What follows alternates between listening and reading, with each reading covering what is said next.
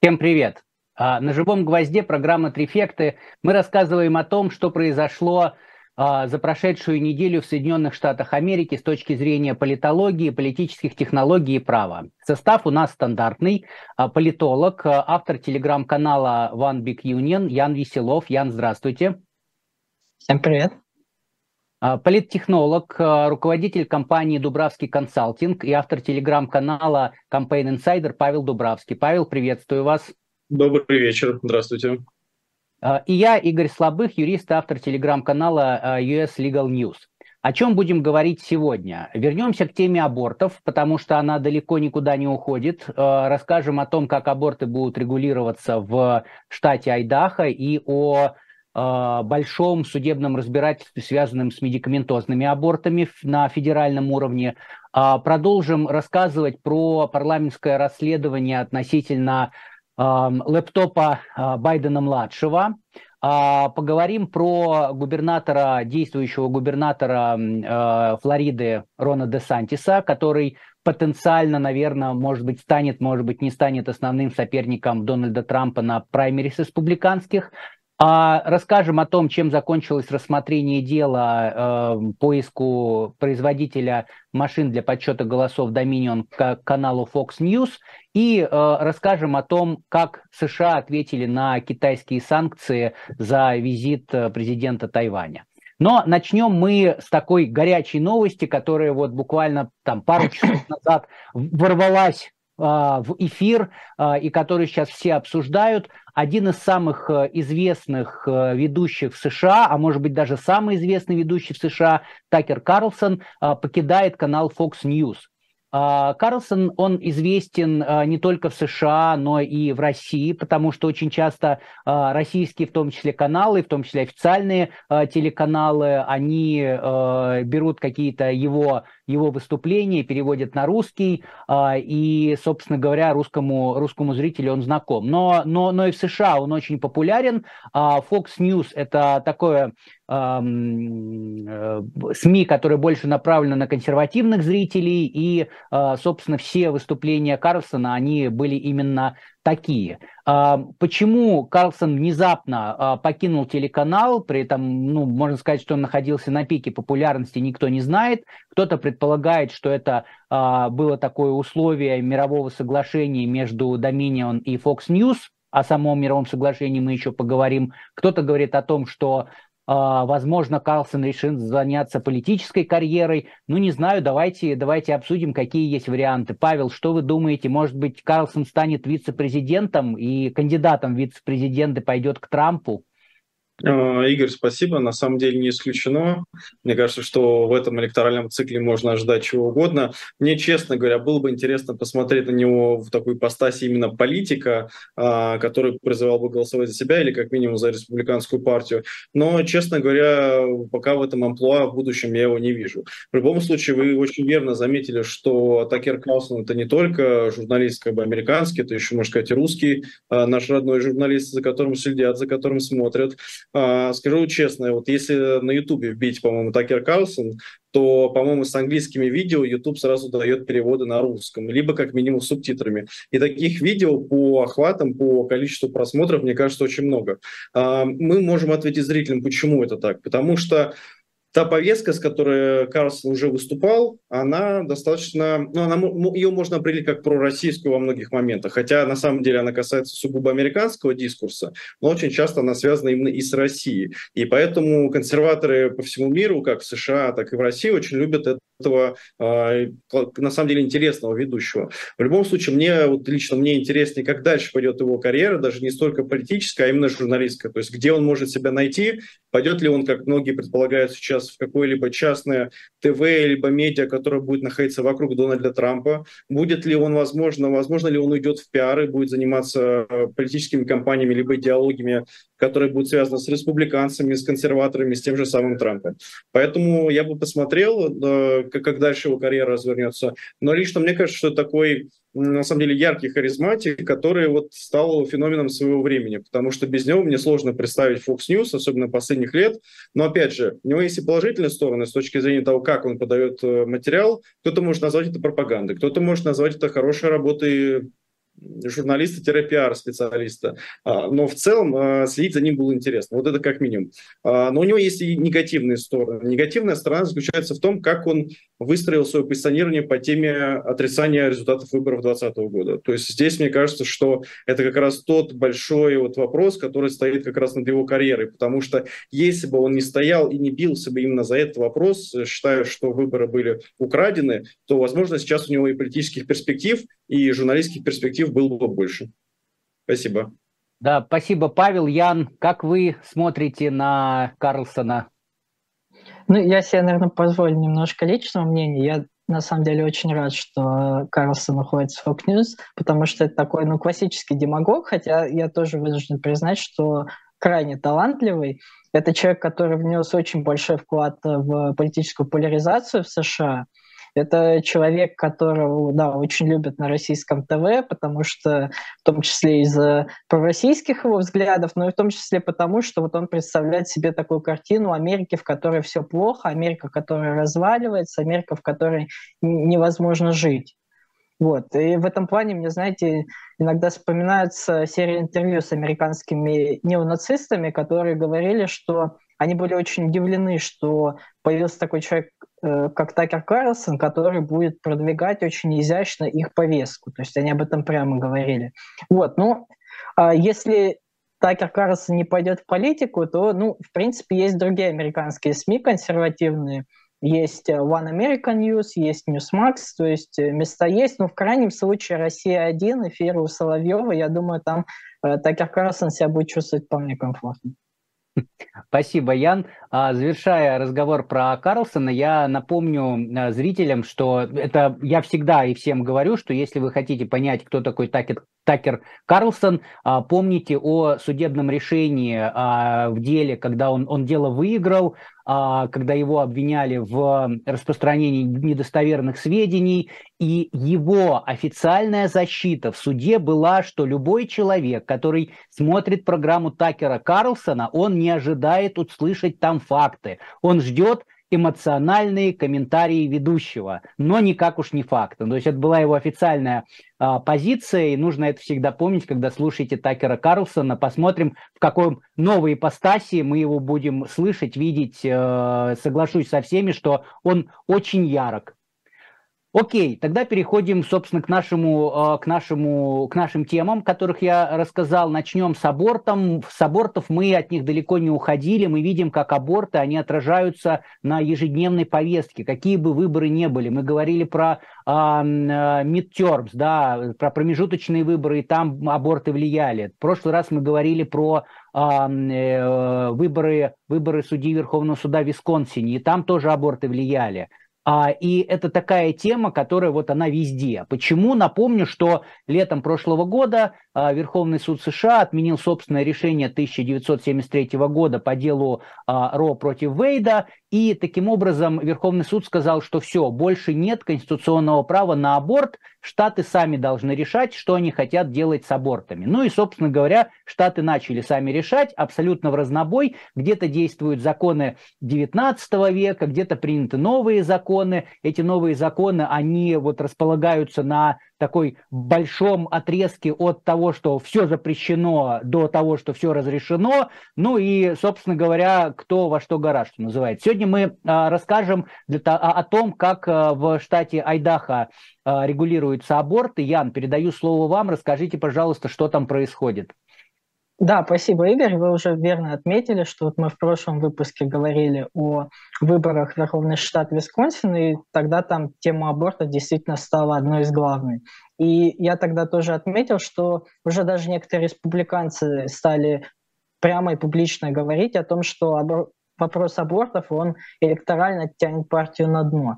Но, несмотря на это, в отдельных штатах все равно не прекращаются попытки принять все более жесткие законы, в том же Айдахо, э, когда летом Верховный суд отменил этот старый прецедент, в Айдахо автоматически запретили аборты, потому что там еще в 2020 году приняли так называемый триггер то есть э, закон, который вступает в силу автоматически после решения суда. Там ввели уголовную статью за проведение аборта, э, врачу грозит тюремный срок от 2 до 5 лет, женщине от 1 до 5 лет. Кроме того, тоже интересная такая деталь, в отношении врачей не действует презумпция невиновности, то есть они должны доказывать, что они не проводили незаконного аборта. Ну, там, понятно, есть исключения э, в виде изнасилования, инцеста, угрозы жизни матери, хотя в некоторых штатах нет даже таких исключений, но там тоже власти говорили, что можно было бы и пожестче. Вот, но слово пожестче, э, Айдахо стал первым штатом в стране, который запрещает выезд из штата для проведения аборта. Э, законопроект приняли довольно быстрые сроки, э, там ввели уголовную статью за так называемый abortion trafficking, и она применяется к людям, которые укрывают или перевозят несовершеннолетних э, с целью проведения или содействия проведению аборта, если их родители не дали на это согласие. Там тоже наказание от двух до пяти лет тюрьмы. И, в принципе, этот срок могут получить э, не только какие-то люди, знаете, которые решили вот помочь, но, допустим, близкие родственники, там, тети, дяди, сестры, братья, то есть если родители не поставили в известность или они не дали согласия, а родственники их, допустим, довезли до аптеки просто или почтового отделения, куда привозят препарат для медикаментозного аборта, то вот можно получить тюремный срок. А, при этом в законопроекте самом не упоминается пересечение границ штата, а, лишь сказано о перевозке по его территории. Я думаю, Игорь, у вас, может быть, есть идея, почему это так – вот. Но поскольку в самом Айдахо нельзя нигде провести аборт законно, то очевидно, что речь будет идти о людях, которые едут в соседние там, Вашингтон, Орегон или Монтану, где аборт сделать еще можно. А, и в законопроекте также отдельно прописали, что если, допустим, окружной прокурор решит не выдвигать обвинения в рамках этого закона, то тогда агент прокурора штата может действовать, по сути, через его голову и самостоятельно предъявить обвинение.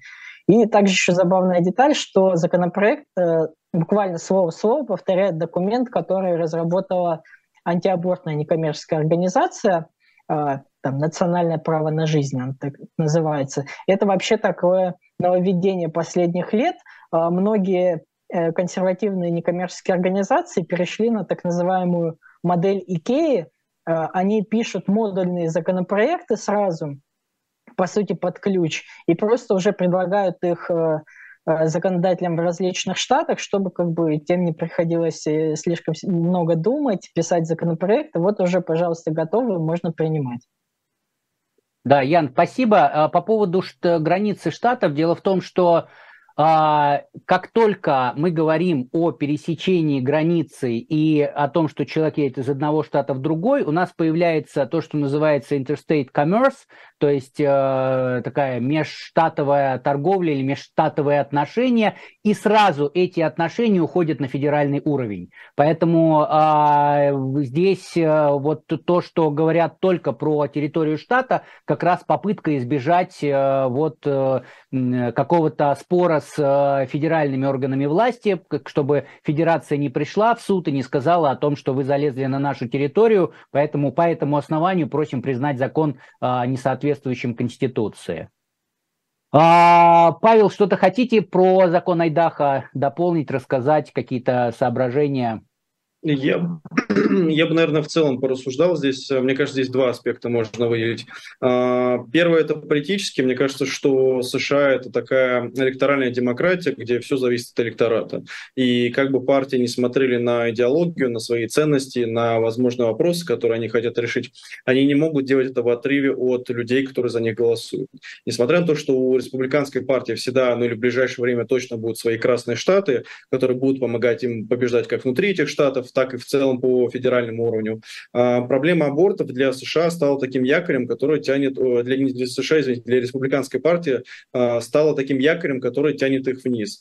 А, электорально эта тема не привлекательна, именно запрет абортов и либо какие-либо ограничения. Я уже на, по-моему, одном из эфиров Трефекта говорил, что если у человека есть ощущение какого-либо права, возможность это право реализовать, и приходит партия или политик, который говорит, что мы это право ограничим, он всегда будет проигрывать. Человек устроен именно так. Электорат в массе своей тоже устроен именно так. И проблема республиканцев в том, что они пытаются как бы ценностную проблему сделать политической проблемой. А когда она становится политической, то тогда начинается та самая поляризация. Что мы видим сейчас? Мы видим, что ну, если мы возьмем самые там крайние митинги, например, демократической партии или сторонников демократической партии и республиканцев. У республиканцев то что? Аборт равно убийство, неважно какая ситуация, неважно, что происходит, всегда это убийство. Почему? Потому что, например, так религия сказала. Или почему? Потому что человек там принадлежит к определенной организации, у которой такие ценности.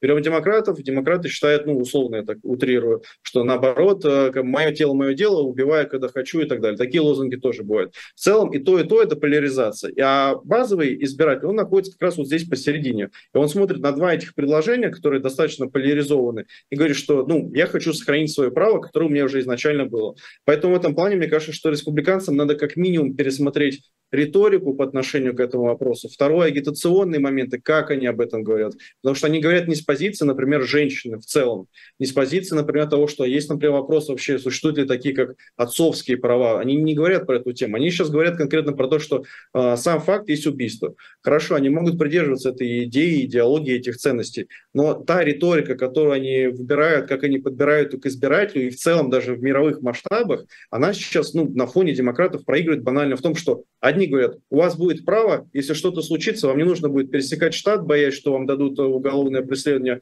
или какой-либо штраф. Человеку, который вас на такси довез до следующего штата, тоже не дадут никакую уголовку или там административный штраф. Вы не будете в целом бояться, если что-то пойдет не так. То есть демократы буквально говорят, что вы можете, и у вас есть и право на ошибку, и право распоряжения собственным телом, и в целом можете делать своим телом все, что хотите. Все. А республиканцы на это могут только ответить, что нет, это неправильно, потому что. И вот это потому что, оно сейчас устроено, как мне кажется, именно неправильно, потому что республиканцы не дают контрпредложения, у них нет вообще в целом предложения. Окей, если запрещать, то для чего, как это реализовать и что можно взамен предпринять. А тема тут такая, что она ценностная, и там, где ценности пересекаются с политикой, оно будет только в негатив работать республиканцам вот именно по этой теме. Спасибо, Павел. Я думаю, что мы на самом деле много всего интересного услышим в судах, потому что все законы об ограничении, да и, собственно, и про неограничение аборта, все равно они будут проходить проверку в судах. Вот. И еще зрителям напомню, что когда отменили Ро против Вейда, а, Арканзас, Красный Арканзас решил провести а, э, голосование, референдум о том, что а что вы думаете, давайте, давайте срочно и быстро запретим аборты. То есть пошли таким официальным путем. И все очень сильно удивились, потому что большинство людей сказало нет мы не хотим запрещать аборты. И вот, по-моему, после этого в Красных Штатах, я не помню, были ли еще референдумы, по-моему, еще, по-моему, больше не было э, референдумов, и как бы всегда все идут через э, опосредованную демократию, через э, местные законодательные органы. А, спасибо, коллеги. Тогда а, перейдем к еще одной теме, связанной с абортами. Это медикаментозные аборты. То есть что такое медикаментозный аборт? Да, это когда женщина беременная принимает таблетку на ранних, ну или относительно ранних сроках, и, собственно говоря, э, на этом весь, весь аборт, потому что таблетка воздействует на организм так, что беременность прерывается.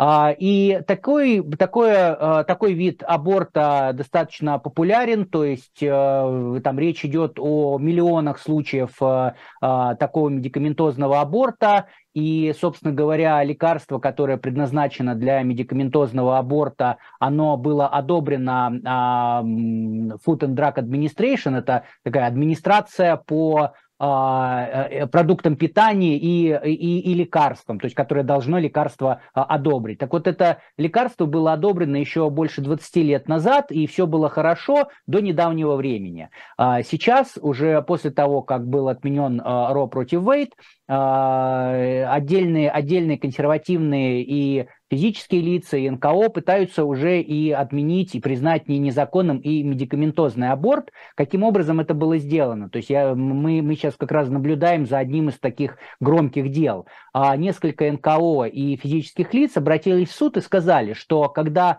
администрация, вот это Food and, эм, Food and Drug Administration, когда они выдавали разрешение на применение лекарства, они это сделали по ускоренной процедуре.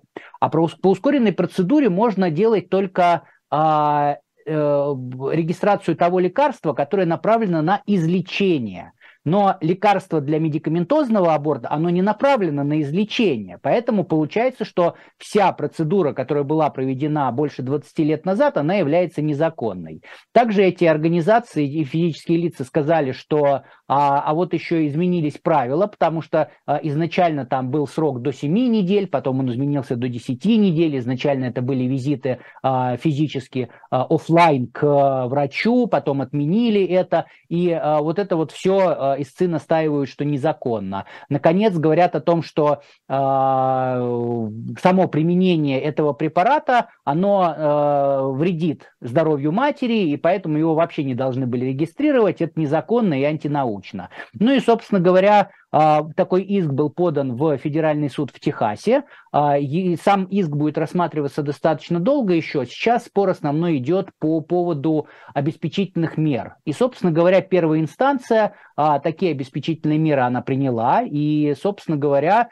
сказала, что все, мы считаем, что судья сказал о том, что разрешение администрации на регистрацию лекарств считается а, замороженным. То есть, по сути дела, судья а, федеральный судья в рамках а, всей страны сказал о том, что это лекарство использовать нельзя. Немедленно это было подано апелляционная жалоба, обжаловали в апелляцию. Апелляция немного изменила решение суда первой инстанции, а, но там без особого а, толка, скажем так. И в итоге дело оказалось а, в Верховном суде. И вот, собственно говоря, уже в пятницу вечером на прошлой неделе Верховный суд принял свое решение. И Верховный суд сказал, что нет, мы хотим, чтобы был статус-кво, мы оставляем регистрацию, как она есть, и мы не будем применять никаких обеспечительных мер. Посмотрим, когда апелляция рассмотрит дело по существу, когда дело придет именно по обеспечительным мерам примером, Верховный суд, мы это все рассмотрим и тогда решим, стоит ли приостанавливать э, регистрацию. При этом интересно, что параллельно, а, как только суд первой инстанции вынес э, свое решение приостановить регистрацию, буквально через час значит, приостановил регистрацию судья в Техасе, а судья в штате Вашингтон вынес противоположное решение по иску демократических штатов, где обязал администрацию не делать ничего, чтобы помешало присутствию лекарства на рынке. То есть, по сути дела, два федеральных судьи, один из Техаса, другой из Вашингтона, приняли противоположные решения, и как раз это было одним из оснований того, чтобы пойти в Верховный суд.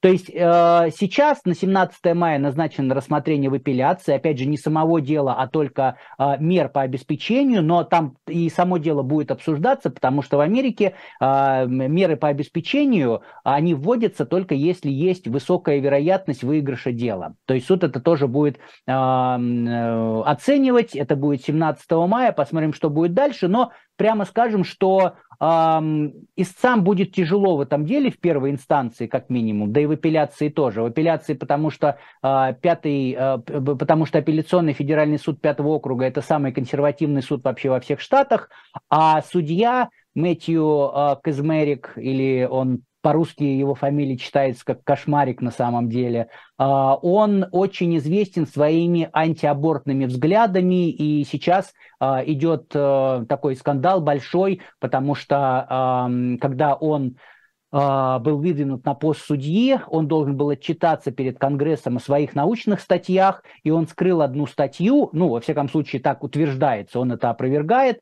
вот, утверждается, что он скрыл одну статью с очень э, таким жесткой, с очень жесткой критикой с религиозной точки зрения а, абортов. Э, и якобы он был соавтором статьи, когда стало известно о том, что он выдвигается а, на пост судьи, он попросил удалить его фамилию из этой статьи, что якобы он ее никогда не писал. Ну, посмотрим, чем это все закончится, посмотрим, чем закончится а, само рассмотрение дела, но действительно даже над медикаментозными абортами уже, уже нависла какая-то какая угроза, посмотрим, что будет.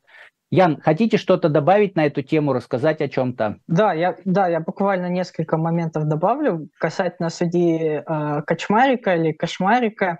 Он на самом деле уже стал достаточно легендарным судьей в том плане, что он один из самых консервативных, и когда истцы хотят э, какую-то консервативные обычно истцы, консервативные НКО, когда они хотят какую-то вещь продвинуть, они специально подаются в Техасе, чтобы вот получить это решение. Такая история была, допустим, когда администрация Байдена хотела отменить вот эту политику Remain in Mexico, когда те, кто хотели получить убежище, должны были в Мексике его просить. Вот, и он принудил администрацию Байдена оставить эту политику, и потом, кстати, Верховный суд его э, поддержал. Э, касательно вот этого препарата мифепристона, на самом деле он очень во многих странах используется и зарегистрирован, насколько помню, даже в России тоже он есть и очень много исследований касательно того, что он безопасен.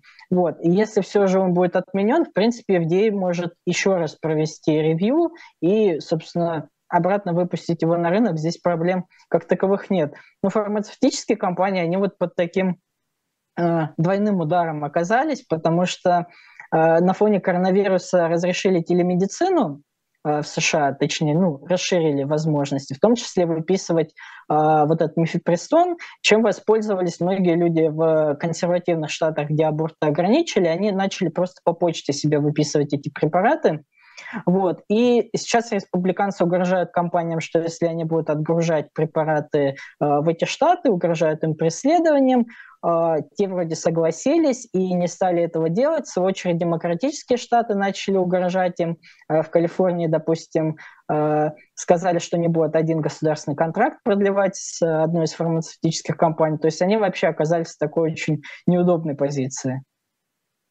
Да, спасибо, Ян. Павел, хотите что-то добавить?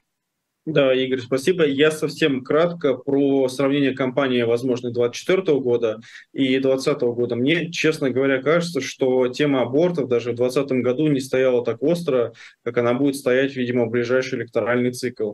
И вот здесь, мне кажется, что самое интересное, это будет посмотреть то, что будет предлагать республиканский э, как раз-таки кандидат. Потому что эта тема, мне кажется, будет снова определяющей. Как она была определяющей в 2022 году, но при этом еще не была определяющей в 2020 году, потому что там был, что а, право на оружие, Black Lives Matter, а, экономика и последствия ковида. А сейчас мы видим, что уже и в 2022 году, и промежуточные выборы, вот сейчас как раз верховный судья штата Висконсин, и 2024 год это будут выборы как раз именно с этой темой, а не с, с школьными шутингами или, например, с вопросами экономики, как это было обычно. Но они, естественно, тоже будут присутствовать, но не так ярко. Спасибо, Павел. А, мы тогда далеко от выборов не будем уходить. Напомню, что Палата представителей после как раз промежуточных выборов, когда республиканцы получили там контроль, она стала проводить большое количество расследований, те, которые они обещали, в том числе по а, поводу а, ноутбука Хантера Байдена. А, Павел, расскажите, пожалуйста, какие последние новости а, комитета а, Палаты представителей, который расследует это дело, что там было интересного? Да, Игорь, спасибо. Интересного было на самом деле очень много. Вот. Единственное, я сразу такой дисклеймер дам а, нашим слушателям, нашим зрителям, что к этой информации надо пока относиться аккуратно, потому что у нас нет финальной точки вообще в расследовании касательно Хантера Байдена, этого ноутбука. Но в целом а, ноутбук Хантера Байдена уже стал таким и культурным, и политическим феноменом. Республиканцы взяли большинство в Палате представителей, как Игорь верно сказал, они открыли свои комитеты, где-то взяли большинство, где-то назначили своих, где-то э, открыли комитеты с нуля и начали расследовать несколько тем. Одна из таких тем – это как раз-таки ноутбук Хантера Байдена. Я кратко веду в контекст. 2020 год, три недели до выборов. А, Дональд Трамп э, идет очень близко вместе с Байденом, хотя Байден еще опережает его немножко по рейтингам. А, в СМИ попадает информация о том, что ноутбук Хантера Байдена был найден э, по магазине, где ремонтируют ноутбуки, в мастерской, где ремонтируют эти самые ноутбуки. Что хранилось на этом ноутбуке? Там было два типа информации. Первая – это информация личного характера, которая касается личной жизни, образа поведения самого Хантера Байдена. А, скажем так, она нелицеприятная, но я думаю, мы не будем ее сегодня обсуждать, потому что она не имеет отношения к делу. А вторая информация касается возможных, подчеркиваю здесь, возможных коррупционных схем, которые касаются и Байдена-старшего, и Байдена-младшего. На данный момент нет какого-либо решения решения и суда, либо прокуратуры, либо каких-либо органов, которые говорили бы о том, что да, вот сто процентов там что-то произошло. Но расследование сейчас ведут республиканцы, они как раз копают в эту сторону. И вот сегодня я расскажу о том, что, что удалось им накопать. Но в целом, три недели до выборов вот находит этот ноутбук, и первое, что появляется, это сначала статья в Нью-Йорк Пост, которая рассказывает про этот ноутбук. А, газета Нью-Йорк Пост сразу пропадает из всех социальных сетей, потому что банит ее аккаунт из-за этой истории. После этого, как мы узнали потом и рассказывали на трефектах, в одном из эфиров. А, Твиттер тоже попал под влияние ФБР и различных государственных структур и тоже должен был замалчивать эту тему. То есть она банилась, она отправлялась в shadow бан, то есть теневой бан, эту тему нельзя было увидеть. И вот сегодня, ну не сегодня, по-моему, 20 апреля нам стало чуть больше известно про это событие. Если кратко, а, опять же, те самые три недели 51 а, представитель разведки США подписал письмо, такое огромное письмо, где подробно расписал и опубликовал на сайте политика, в СМИ политика, о том, что все, что происходит вокруг темы а, ноутбука Хантера Байдена, это на самом деле Russia Gate, продолжение Russia Gate и вообще русский след. И что Россия ну, принимала активное участие по дезинформации и как раз угрожает национальной безопасности США. Одним из человеком, который подписал это письмо и был таким из, э, скажем так, ну, основателем этого письма, если можно так выразиться, это был бывший директор ЦРУ Майкл Мурел. И как раз вот Палата представителей допрашивала его и проводила допрос о том, почему он это написал, почему он поставил свою подпись и почему присоединился к оставшейся группе, которая этим занималась. А этот э, допрос был опубликован как раз э, в комитете Палаты представителей, в юридическом комитете Палаты представителей. А, почему он написал это письмо, вот, если так кратко совсем, как он ответил на это? С его слов, что стимулом для того, чтобы написал это письмо, стал а, звонок Энтони Блинкина. Энтони Блинкин – это советник компании Байдена и бывший секретарь, по-моему, США. А, в самих показаниях, которые я прочитал на допросе, ему задавалось два таких односложных вопроса. Собирались ли вы писать это письмо до звонка Блинкина? На что он ответил, нет, я не собирался. И второе, Значит так, если этот звонок будил вас к этому, вы можете как бы это подтвердить, что именно после звонка вы решили э, написать? Он сказал, да, абсолютно. То есть мы уже видим, что он прямо заявляет о том, что если бы не было этого звонка, то он, скорее всего, бы не подписывал это письмо и не участвовал в этом. При этом здесь прослеживается связь между компанией Байдена. Но это не единственная такая связь между Мореллом и компанией Байдена. Есть еще продолжение этой истории. А, после того, как а, Блинкин поблагодарил Морелла, он отправил ему письмо, которое, видимо, попало вот в официальную переписку. И в этом а, письме был указан Эндрю Бейтс. Эндрю Бейтс со своей подписью. Кто такой Эндрю Бейтс? Это директор по быстрому реагированию компании, компании Байдена. То есть это такой фиксер, человек, который отвечает за любые новостные события, которые могут навредить как политику, так э, кандидату в президенты, так и партии. Его задача была как раз реагировать на это очень быстро. И вот как раз он участвовал в этой переписке и также лично поблагодарил самого Морелла. Более того, а, Морелла также поблагодарил еще Стив Ричетти. Кто такой Стив Ричетти? Это глава вообще всей компании Джозефа Байдена.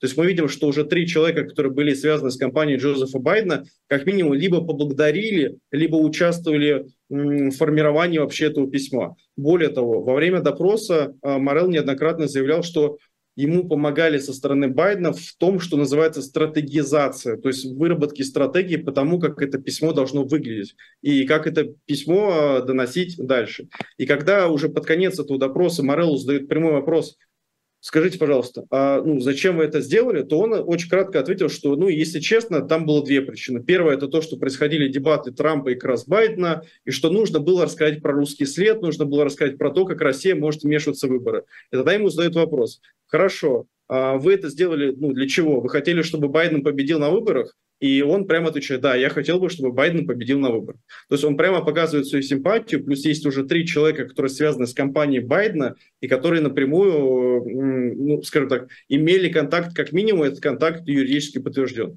При этом это не финальная точка расследования, мы еще дальше будем следить, я думаю, точно обозревать, как это все будет происходить дальше, но пока что есть на данный момент и, и чего следует ожидать вот в ближайшие, наверное, ну, несколько недель, либо месяц.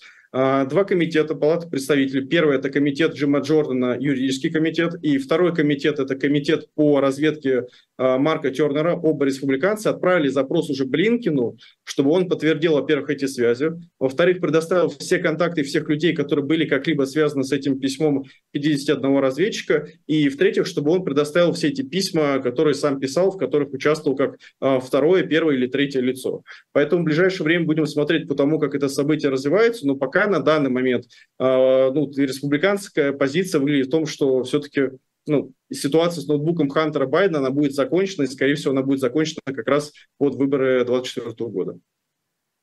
Да, Павел, спасибо. Я дополню, что, э, ну, во-первых, в отношении Хантера Байдена ведется проверка федеральным прокурором, то есть и там, возможно, чем-то закончится. Э, потом есть еще иск в суде а, по которому вот хозяин, хозяин мастерской, где Байден-младший якобы забыл ноутбук, вот он подал а, на Байдена, там, на Байдена-младшего и еще нескольких человек в суд и на несколько СМИ. И вот там Байден-младший, Хантер Байден, он подал встречный иск, где он сказал о том, что он ноутбук в этой мастерской не оставлял. То есть, правда, это неправда, непонятно, но посмотрим, а, что будет дальше. И по поводу непосредственно допроса, допроса а, заместителя а, директора ЦРУ, когда вышла информация, республиканцы сразу опубликовали и сказали, вот смотрите, значит, Блинкин, он чуть ли не автор этого письма, но это я упрощаю, но логика была такая. А, то демократы, они наоборот а, опубликовали кусок допроса, и я вот хочу его просто прочитать. А, там достаточно интересен один вопрос, то есть это я цитирую. Вопрос, который как раз замдиректора ЦРУ. Когда Блинкин звонил вам, он приказывал, предлагал или намекал каким-либо образом, что вам следует написать письмо или сделать заявление по этому вопросу? Ответ. Насколько я помню, нет я помню, что он просто спросил, что я думаю. Ну, то есть, э, с одной стороны, действительно, там ни, никто и не сомневается, что, ну, я лично не сомневаюсь в том, что э, администрация, не, не, неправильно администрация Байдена, компания на тот момент избирательная Байдена, да, она действительно хотела получить это письмо. Но я тут таких каких-то больших преступлений не вижу. Ян, какая у вас как, точка зрения по этому вопросу? Э, да не знаю, у меня на самом деле нет никакой точки зрения, потому что э, нужно, наверное, подождать, э, когда будут какие-то действительно уже финальные результаты. Ну, если честно, то есть я не удивлюсь, э, если такое случилось. Компании очень часто работают довольно грязно. Вот, это, э, если это правда, то это будет далеко не первый пример. Вот, то есть это понятно, что это, ну, там, условно, с точки зрения там морали, это не очень хорошо, вот, но неудивительно. А касательно, я вот хотел бы отметить, э, касательно того, э, что удаляли историю вот эту Нью-Йорк Пост про э, про ноутбук Хантера Байдена, это связано во многом с тем, что во многих социальных сетях есть такая политика то, что они не способствуют распространению сведений, полученных в результате незаконного доступа или взлома. Вот, это в том числе ну, проявлялось, допустим, когда часто взламывали э, телефоны там, всяких знаменитостей, выкладывали фотографии. Вот, и эти аккаунты их всегда банят. Вот, насколько я понимаю, в большинстве соцсетей э, причиной бана вот этих историй, она была именно с этим связана, что э, доступ к ноутбуку, он был незаконным, то есть это был как бы результат взлома. Да, ну, в общем, спасибо, Ян. Мы будем, будем наблюдать, будем рассказывать, потому что я тоже с большим интересом жду каких-то вот финальных решений. Да, это неважно, судебное решение, это э, решение большого жюри, обвинить или не обвинить Хантера Байдена, это, собственно, заключение какой-то итоговая, итоговая комиссия. А, окей, давайте двигаться дальше. А, сегодня губернатор Флориды а, Рон де Сантис, он был в Японии, и один из журналистов а, спросил у него под запись, под камеры, что губернатор, ваши результаты, они что-то как-то вот идут вниз, а, и как вы можете это прокомментировать, на что Десантис достаточно нервно, с какой-то такой нервной улыбкой странной мимикой э, на лице сказал, что, э, да слушайте, я еще, собственно говоря, даже и не кандидат в президенты, э, давайте мы с вами поговорим, если и когда я стану кандидатом. Но э, как бы вот он будет говорить об этом тогда, а мы поговорим об этом сейчас. Ян, э, у, мы знаем, что у Десантиса достаточно большие проблемы, которые выражаются там через соцопросы, через результаты соцопроса. Он много проигрывает э, Трампу и никак э, не, не может даже там приблизиться к нему. Э, у него конфликт с компанией Walt Disney давний, который сейчас только усугубляется и так далее. Расскажите, что происходит вот с Десантисом как с потенциальным кандидатом в президенты? Угу, спасибо, Игорь. А, ну, я думаю, многие помнят, что в ноябре 2022 года, когда республиканцы на промежуточных выборах выступили ну, несколько хуже, чем ожидалось, то многие говорили о том, что вот Трамп тянет партию на дно. Ну и действительно, большинство поддержанных им тогда кандидатов в колеблющихся штатов э, проиграли. И на фоне этого стал очень выгодно смотреться губернатор Флориды Де Сантис, который тогда переизбрался на второй срок – Э, с рекордным отрывом почти 20% голосов, что для ранее считавшейся колеблющейся Флориды это вообще что-то небывалое. Ну и сам Десантис, хотя и не объявлял о начале кампании за пост президента и до сих пор не объявил, э, начал расти в вопросах, в некоторых из них шел наравне или даже обходил Трампа. И сам он говорил, что ну вот посмотрите на меня, э, я победил. Это как бы вот такой признак, что республиканцы должны побеждать, а я напомню, что партия не набирала большинство голосов избирателей на 7 из 8 последних президентских выборов. Вот. Ну и вообще растущая динамично Флорида под руководством Десантиса и экономически, и по приросту населения. Вот вся Америка должна быть как Флорида. Мы вот тоже обсуждали этот э, тур э, вокруг его книги. Вот. Но за последний месяц Десантис стал как-то резко падать в вопросах. А с чем это связано? Ну, возможно, с мобилизацией республиканцев вокруг Трампа, которому предъявили обвинения. А, возможно, потому что избиратели просто начинают узнавать Десантиса, и он им все меньше нравится. Павел как-то рассказывал о таком аналогичном эффекте Трампа на независимых избирателей. Вот чем больше они за ним следят, тем меньше он им нравится.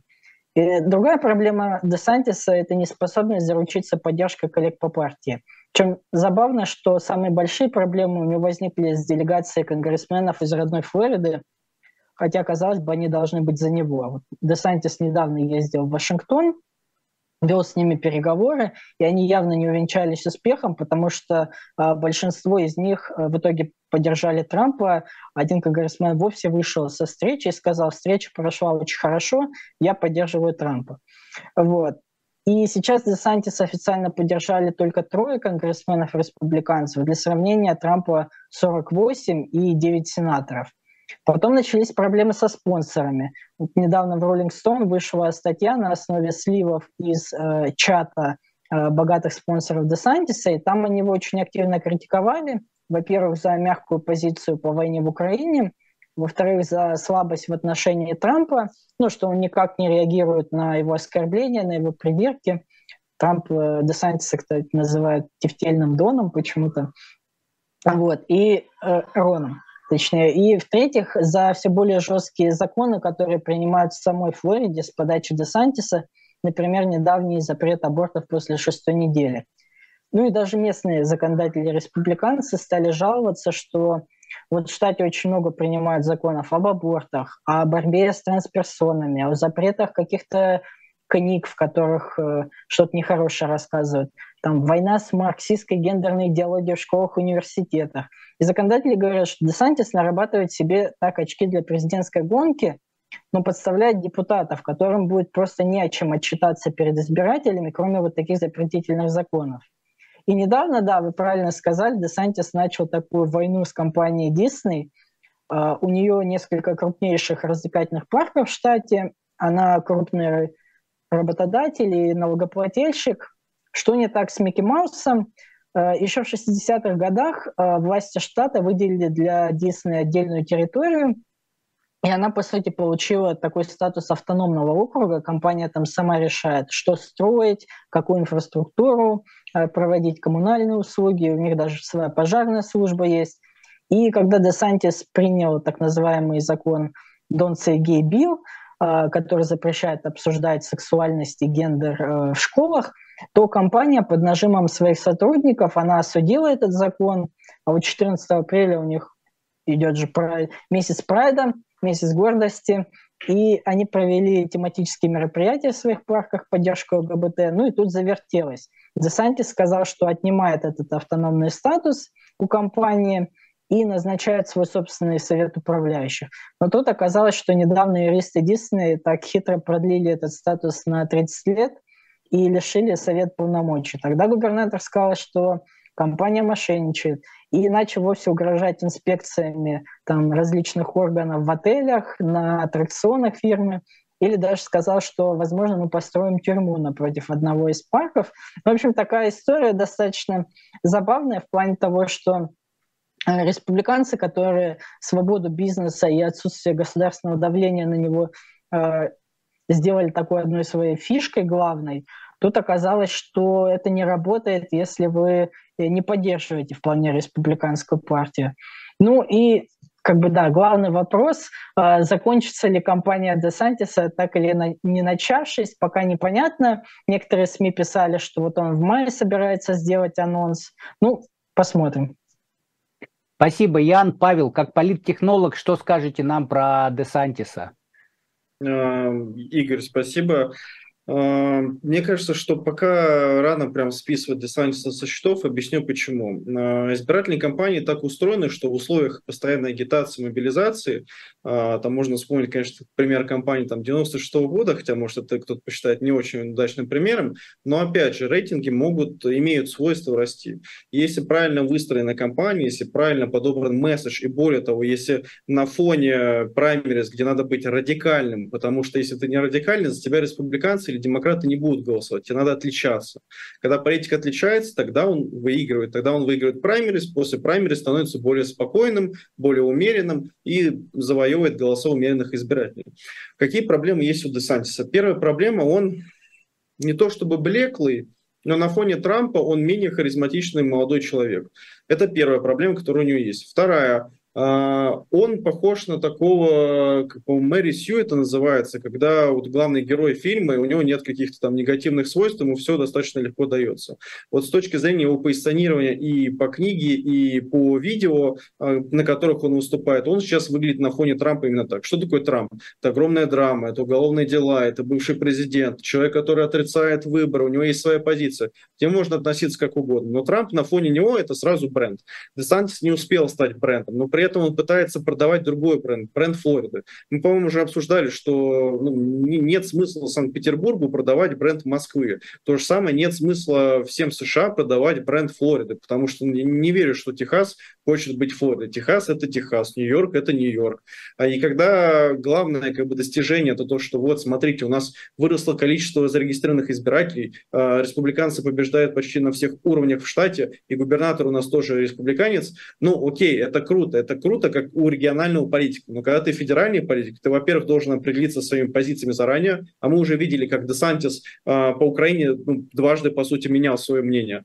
Э, то есть он не чувствует себя уверенным именно как федеральный такой игрок на уровне всех штатов. Второе, ситуация по Японии, которая произошла там сегодня-вчера, э, где ему задали этот вопрос, она тоже показывает, что он не чувствует себя уверенно именно как федеральный политик, который может вести за собой всю нацию, а не только отдельный штат, э, который отличается своей культурной спецификой. Потому что даже если взять там электорат, то тот же самый латиноамериканский электорат, по-моему, один из самых больших э, во Флориде. Более того, это электорат, который бежал с Кубы, и он по определению уже более, скажем так, республикански настроен, потому что он не хочет повторения социалистического лагеря, ну, как минимум. Вот. И поэтому Десантис в этом плане, он очень сильно проигрывает на фоне Трампа. Поэтому я бы не списывал пока прям со счетов, я бы сказал, что если он правильно выстроит компанию, если насчет отстраиваться, не быть второй скрипкой, потому что, опять же, ну что мы ждали от Десантиса в последний месяц? Его реакция по Трампу. Ну, каково это, когда мы ждем от политика второго плана решения по политику первого плана? То есть это уже говорит о том, что Десантис не сдает свою повестку федерально, что он поспевает за повесткой. А крутой политик, политик, который умеет за собой вести, который умеет общаться с избирателем, он поступает наоборот, он сдает свою такую повестку, либо умеет промолчать, когда нужно, и не вступать в повестку другого человека. Десантис пока выступает, к сожалению, второй скрипкой. Хотя лично мне очень хотелось бы посмотреть именно его против Байдена, а не Трампа против Байдена. А если про Микки Мауса, ну, вообще Дисней вкратце, то, во-первых, они, ну, так автоп уничтожили «Звездные войны», но это личная обида. Вот. Но если серьезно, то как сейчас воспринимает Дисней со стороны республиканцев и вообще в целом, наверное, правых по всему миру. Дисней это такой э, конвейер определенных ценностей, которые не устраивают консерваторов в целом. Их подход к ЛГБТ повестке, их подход в целом к тому, что они уже немножко участвуют в политике. И в целом по тем ценностям, которые они закладывают в фильмы, они, во-первых, уже не находят отражения с точки зрения рынка, за исключением их парков и парков и аттракционов. Если в целом посмотреть их э, доход доходность именно по, ну, кто на стоках сидит, за акциями сидит, у них доходы в основном не с фильмов уже идут, их доходы основные идут именно с парков, и это большая часть их доходов как раз. Мы видим, что для республиканцев вот эти ценности, которые закладывают современный Дисней, они вот становятся таким для них главным эм, идеологическим воплощением врага. А вот что касается момента того, что э, республиканцы, условно, если видят бизнес, который их не устраивает как-либо идеологически, тут они немножко по-другому подходят к этому. Они видят Дисней как такую протогосударственную корпорацию, которая вот является вот этой машиной корпорации и объединяется так с государством для того, чтобы, ну не знаю, там подавлять кого-то или проталкивать свои интересы. Поэтому Дисней для республиканцев это вот, ну, мышиный дом, как они его называют, это вот один из таких э, культурных врагов, э, против которого они сейчас выступают выступают. Спасибо, Павел. Э, как сказала э, сенатор э, Аризоны Венди Роджерс, корпоративные коммунисты. Спасибо. Так, давайте, у нас остается времени не так уж много. Я коротко расскажу про Dominion, то есть это судебный процесс прошлой недели, который действительно он всю неделю обсуждался, и, как мы видим сегодня после отставки Такера, Такера Карлсона тоже обсуждается. То есть что произошло? А в 2020 году после выборов Фокс очень много рассказывал о фальсификациях и говорил о том, что эти фальсификации на выборах президента, они были сделаны в том числе через а, манипуляции с а, оборудованием для подсчета голосов, которое производилось в том числе а, компанией Dominion. В итоге в какой-то момент компания Dominion подала в суд и э, то, что называется в России, да, иск о защите деловой репутации, и попросила взыскать с Fox News ни, ни много ни мало 1 миллиард 600 миллионов э, долларов. Соответственно, проблема, проблема истца была в том, что было недостаточно сказать просто, что данные э, ложные. Нужно было доказать, что, эти, что Fox News знал о ложности данных, но, соответственно, все равно продолжал распространять. В этом, в этом истцу помогла раскрытие доказательств. Даже несмотря на то, что Фокс, судя по всему, не до конца раскрыл все доказательства, этого хватило э, очень хорошо для Доминиона, который смог показать, что э, во внутренней переписке ведущих и менеджмента все понимали, что никаких фальсификаций не было. Все разными плохими словами называли э, юристов Трампа, Руди Джулиани, Сидни Пауэлл, говорили про них, что они сумасшедшие. Э, даже Такер Карсон э, в каком-то из сообщений э, нелицеприятно отозвался и про Трампа, про самого. Вот, то есть, и в итоге э, все это пришло э, к суду, который должен был начаться в понедельник. В понедельник в итоге суд не начался, э, взяли паузу на один день, и сразу начались разговоры о том, что стороны ведут э, э, переговоры о мирном завершении конфликта. Ну и, собственно говоря, они ни к чему не пришли. Во вторник начался процесс отбора присяжных, э, но при этом э, нужно понимать, что положение у а, а, ответчика у Fox News и его материнской компании было плачевным, потому что суд уже признал, что информация была ложной, и истцу оставалось доказать только то, что а, Fox об этом знал. А Fox, а истец Dominion был готов предоставить больше 7 тысяч доказательств того, что Фокс действительно знал, что информация была ложной и все равно ее распространял. В итоге э, очень неожиданно а, все закончилось мировым соглашением, э, потрясает стоимость, которая, стоимость этого мирового соглашения, размер. Стороны договорились, что Fox News заплатит 785,5 миллионов долларов, то есть почти миллиард, ну, три четверти э, миллиарда а, заплатит Fox News за свое поведение. Самое интересное, что а, по большому счету это не конец для Fox News, потому что это только одно дело. Сейчас грядет другое разбирательство с компанией э, Smartmatic, которая тоже производит э, машины для подсчета голосов, и э, там уже речь идет о взыскании не э, миллиарда 600 миллионов, а 2 миллиардов 700 миллионов долларов. И при том, что доказательства мы видим по делу э, Dominion, доказательства, они достаточно э, такие железобетонные, недостаточно, а просто железобетонные. Я думаю, что у Smartmatic очень сильная позиция будет также. А на неделе главный, руковод... главный руководитель юридической команды Smartmatic, он сказал, что если мы и будем заключать мировое соглашение, то сумма будет не меньше 785 миллионов долларов. То есть он уже это обозначил. Более того, а, с точки зрения там, того же Dominion, это только один иск, потому что есть еще иски также и к другим к другим компаниям, к другим, к другим каналам, которые говорили о том, что были фальсификации. Есть отдельные иски к юристам Трампа, к тому же Руди Джулиани и э, Синди Пауэлл.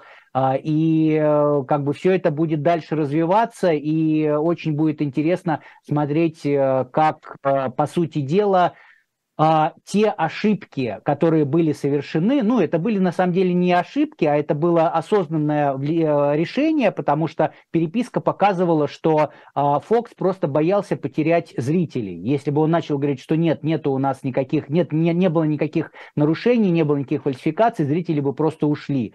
И боясь потерять зрителей, Фокс начал а, об этом о всем говорить. Но, как бы, тем не менее, сейчас он должен за это платить. Более того, для самого Fox News это тоже не а, окончание проблем, даже если он договорится с, и уже договорился с Dominion и договорится со Smartmatic. Потому что в том же самом Делавере сейчас иски к Fox News подали его акционеры – которые говорят, что руководство, менеджмент компании, они поставили свои интересы политические вперед интересов компании. И именно из-за этого, из-за желания поддержать Трампа, э, компания оказалась в такой ситуации, когда сотни миллионов долларов вынуждена э, заплатить э, для того, чтобы закончить дело миром. А, на этом у нас все, коллеги, время истекло. А, всем большое спасибо. Это были Трифекты, Дубравский, Веселов, Слабых. А, до следующей недели. Всем спасибо, пока. Пока. Всем, Всем пока. пока.